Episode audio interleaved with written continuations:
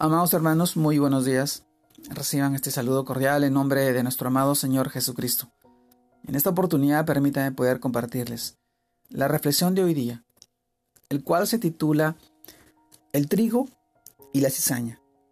Esto nos lleva a reflexionar en el pasaje que leemos a continuación y esta vez lo encontramos en el libro de Mateo capítulo 13, versículos del 24 al 30, en el cual nos dice, le refirió otra parábola, diciendo, El reino de los cielos es semejante a un hombre que sembró buena semilla en, su campo.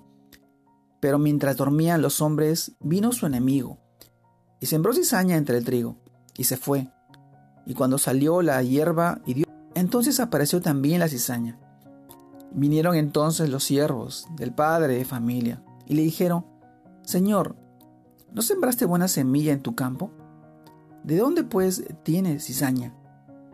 Él les dijo, un enemigo ha hecho esto. Y los siervos le dijeron, ¿quieres pues que vayamos y la arranquemos? Él les dijo, no, no sea que al arrancar la cizaña también arranquéis con ella el trigo. Dejad crecer juntamente lo uno y lo otro, hasta la siega. Y al tiempo de la siega yo diré a los segadores, recoged primero la cizaña, y atagla en manojos, para quemarla, pero recoged el trigo en mi granero. Mateo capítulo 13 versículos del 24 al 30. Amados hermanos, el título de hoy día, el trigo y la cizaña. Y en este pasaje del libro de Mateo nosotros eh, reflexionamos, amados hermanos, la buena semilla es sembrada por Jesús y el campo es el mundo. El trigo, el trigo representa a los hijos de Dios y la cizaña a los hijos del maligno, que también ha hecho su obra sembrando la mala semilla. Habrá una cosecha al final de los tiempos. Dice que la manera como se recogerá la cizaña para echarla en el fuego,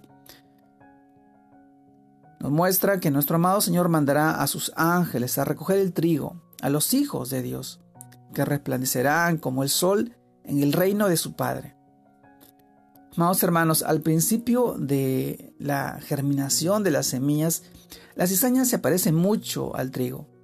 Son casi similares, que a veces es imposible distinguirlas. Pero después de un tiempo se comienzan a notar las diferencias.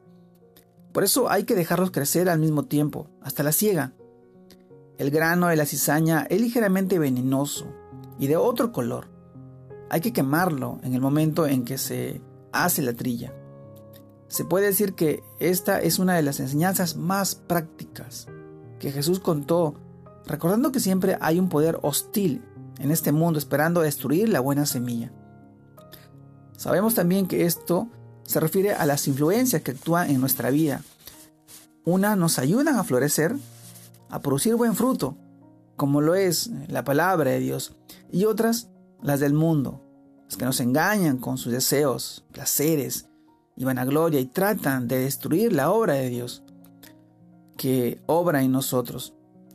También es difícil que es distinguir entre lo que es y los que son del reino de Dios y los que no lo son.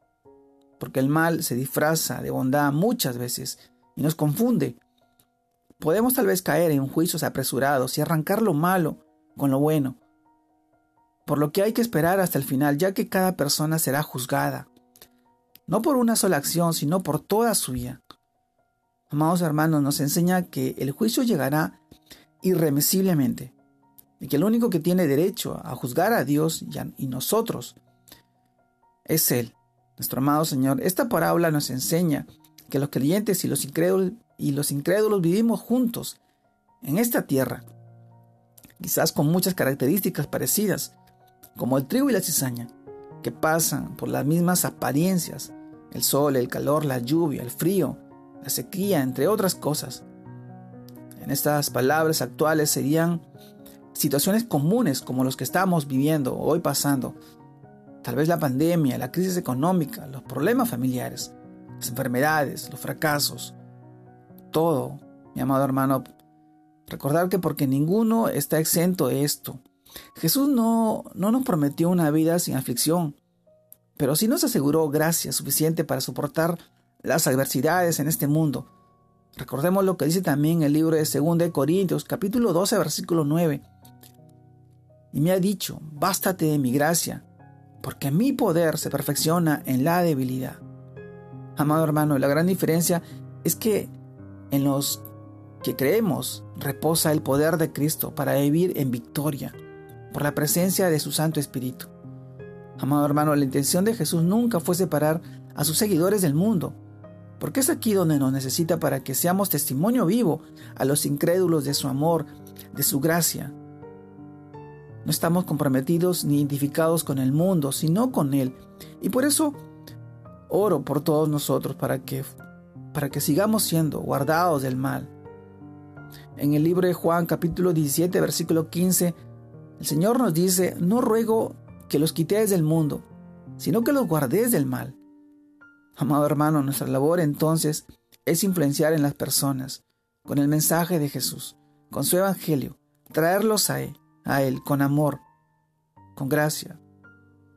Ahora somos la iglesia y estamos encargados de sembrar la buena semilla. Este es el tiempo de la siembra. Yo te pregunto hoy día, ¿qué parte del fruto quieres ser de esta siembra? ¿El trigo o cizaña? Y esto nos lleva a reflexionar en que debemos estar más comprometidos en la obra, en la gran comisión de llevar su palabra y su evangelio en la vida de muchos corazones y muchas personas. Te mando un fuerte abrazo, Dios te guarde y te bendiga en este fin de semana. Que sigas creciendo en el Señor y siendo de bendición para tus hijos, para tu familia, para todas las personas. En el nombre de Jesús. Saludos a todos mis hermanos. Dios los bendiga.